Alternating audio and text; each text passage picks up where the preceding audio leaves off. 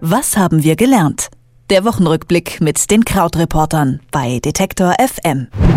Die US-Notenbank, die hat in dieser Woche zum ersten Mal seit einem Jahr den Leitzins erhöht. Mit einer Steigerung um 0,25 Prozentpunkte hat die Zentralbank auf die von Donald Trump geplanten Steuersenkungen und Großinvestitionen in die Infrastruktur reagiert.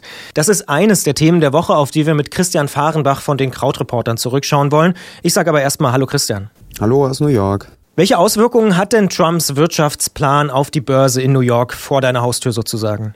Ja, also es ist tatsächlich so, dass äh, die Fed, also die US-Notenbank, der wird ja immer vorgeworfen, dass sie so ein bisschen zu zögerlich sei und dass sie ihre Instrumente nicht richtig benutzt. Und jetzt läuft sie sich sozusagen warm für das, was nächstes Jahr passiert. Also wenn man ein bisschen schaut, nochmal sozusagen ins VWL-Grundlagenbuch, die Notenbank legt diesen Leitzins fest. Und wenn man es etwas vereinfacht sagt, ist das eben der Zinssatz, zu dem sich Banken Geld von der Notenbank leihen können. Und wenn dieser Zinssatz dann niedrig ist, dann können die Banken das so an ihre Kunden weitergeben. Dadurch werden Kredite günstiger, die Kunden geben mehr Geld aus, es entstehen mehr Arbeitsplätze, weil die Unternehmen investieren und so weiter. Es wird also so eine Aufwärtsspirale in Gang gesetzt. Aber weil die Leute eben auch mehr Geld verdienen, ähm, werden auch irgendwann die Preise steigen. Inflation, Geldentwertung. So, wenn es zu viel Geld im Markt gibt, steigt also die Geldentwertung und das will auch wieder die Notenbank verhindern. Jetzt hat aber Trump Steuersenkungen und große Investitionen Investitionen in Infrastruktur angekündigt. Das heißt, dadurch würde auch das Wachstum in die Höhe äh, getrieben werden. Dann will er ja noch die US-Wirtschaft schützen, also zum Beispiel Importzölle und dadurch würden Einfuhren teurer. Das wäre auch was, was die Inflation massiv erhöhen würde. Um also der Inflation entgegenzuwirken, will die Fed jetzt diesen Leitzins erhöhen. Und jetzt letztlich ist es einfach eine Frage, dass auch eben so die Fed noch nicht weiß, also die US-Notenbank, wie man mit Trump umgehen soll. Kann man auch schon absehen, was das für Europa bedeutet? Werden hier die Zinsen auch steigen? Das würde ja auch bedeuten, dass man wieder mehr Geld auf der Bank beispielsweise kriegt, ne?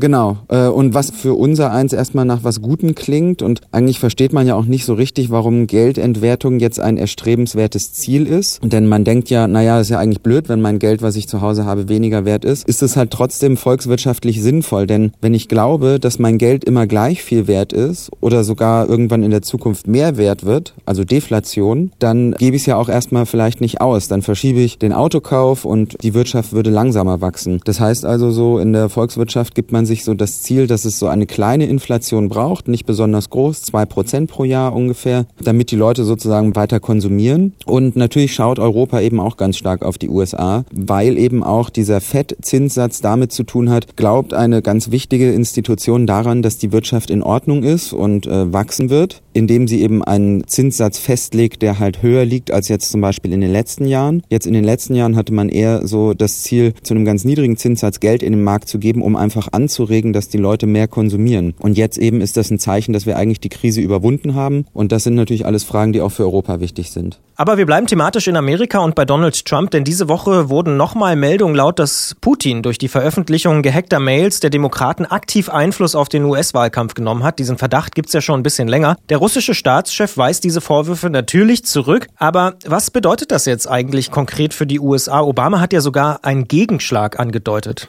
Ja, genau. Also es ist ähm, tatsächlich so, dass es eben die Geheimdienste hier in den USA sich relativ sicher sind, dass eine ausländische Macht, hieß es erst, inzwischen ist man sich eben auch sehr sicher, dass das von russischer Seite kam, Einfluss versucht hat zu nehmen auf die Wahlen. Das wurde dann manchmal jetzt etwas verkürzt in der letzten Woche dargestellt, als ob Russland die Wahlen gehackt hätte. Das stimmt jetzt so nicht, denn ähm, es geht nicht darum, dass konkret Ergebnisse verändert worden sind, sondern eigentlich vielleicht sogar was, was noch ein bisschen perfider ist, denn ähm, es geht darum, dass einfach eine Meinungsmache äh, betrieben wurde, gezielt in sozialen Netzwerken. Zum Beispiel eben, indem russische Hacker sich eingeloggt haben auf die Server der Demokraten, also der Demokratischen Partei, dort E-Mails runtergezogen haben. Das ist dann teilweise so Phishing-Attacken, wie man das selbst bei uns auch kennt. Also das heißt, dann klickt da jemand auf, installieren Sie jetzt hier dieses Update und Sie bekommen immer 20% Rabatt bei der nächsten Reisebuchung. Und dann ähm, sind solche äh, E-Mails da rausgekommen. Die New York Times hatte eine große Recherche dazu. Und die E-Mails wurden dann eben Wikileaks zugespielt. Wikileaks äh, ist ja inzwischen auch als unter Assange auch inzwischen sehr auf der Seite von äh, Russland immer wieder. Und äh, im Wikileaks hat im Vorfeld der Wahl einfach diese Mails nach und nach veröffentlicht. Und da gibt's jetzt eben auch Angst, dass das in Deutschland möglicherweise auch so ist, also auch so kommen könnte für die Bundestagswahl, aber was man eben wirklich auch nochmal für die USA-Wahl sagen muss, wir sind jetzt alle immer dauernd so auf der Suche nach dem einen Grund, der Trump den Sieg gebracht hat oder Hillary die Wahl gekostet hat. Aber es ist jetzt nicht nur sozusagen der Russe, der da gehackt hat und es ist auch nicht nur Hillary Clinton, die am Ende vielleicht in die falschen Bundesstaaten gereist ist. Es ist auch nicht nur der weiße Arbeiter, der enttäuscht ist, sondern man muss sich einfach wirklich klar machen, dass letztlich alles zusammen dazu geführt hat, dass eben Trump diese Wahl gewonnen hat und dass es auch zeitlich ein ganz besonderer Moment war so. Ich denke halt dann manchmal so sehr, dass irgendwie menschlich ist, dass man nach diesem einen Grund sucht. Ja, so wenig kann man es dann immer mit einem Grund alleine erklären. Ein anderes ganz großes Thema in dieser Woche in Deutschland jedenfalls sind die Abschiebungen nach Afghanistan, denn da hat die Bundesregierung jetzt tatsächlich mal gehandelt. Dort wurde ein ganzes Flugzeug fast schon abgeschoben, also sehr, sehr viele afghanische Flüchtlinge jedenfalls zurückgeschickt nach Afghanistan. Und Innenminister de Maizière nennt die Rückführung richtig und notwendig. Ist das ein kluges Signal vom Innenminister, von der Bundesregierung, da jetzt Afghanen zurück nach Kabul abzuschieben?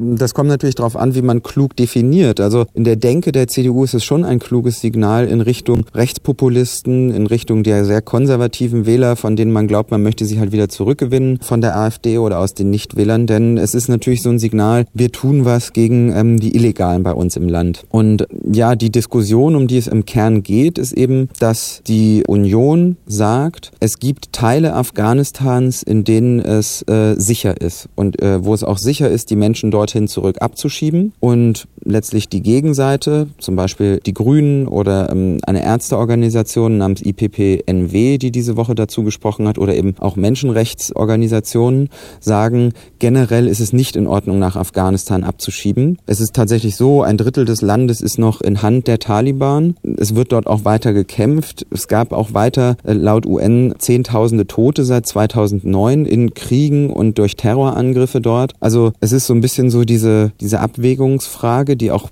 wahrscheinlich ein bisschen zynisch ist und in der es darum geht, so, ja, kann man die dorthin zurück abschieben oder droht ihnen dort eine Gefahr fürs Leben? Argumentiert wird seitens des Innenministeriums aber zum Beispiel auch damit, dass ein Drittel dieser Leute, es waren ja jetzt 34 in dem Flugzeug, auch Straftäter in Deutschland gewesen seien, die hier verurteilt worden waren wegen Raub, Diebstahl, Drogen etc. und dass das eben einfach ein sinnvoller Vorgang sei. Und man muss einfach unter dem Strich auch sagen, ja, es gibt eine große Gruppe in Deutschland, das sind so 220.000 Menschen ungefähr, die eigentlich ausreisepflichtig sind, aber die nicht abgeschoben werden im Moment. Der Großteil davon, etwa 170.000, bei denen ist die Ausreise ausgesetzt, zum Beispiel weil sie krank sind oder keine vernünftigen Papiere haben. Aber auch bei den 50.000 anderen, die eigentlich abgeschoben werden könnten, ist es halt schwierig, zum Beispiel weil die Länder sie nicht zurücknehmen. Und also es ist einfach eine sehr komplizierte Gemengelage, wo es einfach so ein bisschen so Abwägungssache ist. Das sagt Christian Fahrenbach von den Krautreportern und ich sage vielen Dank für diesen Blick in den Rückspiegel der Woche. Ich sage auch danke, bis dann, tschüss. Was haben wir gelernt? Der Wochenrückblick mit den Krautreportern bei Detektor FM.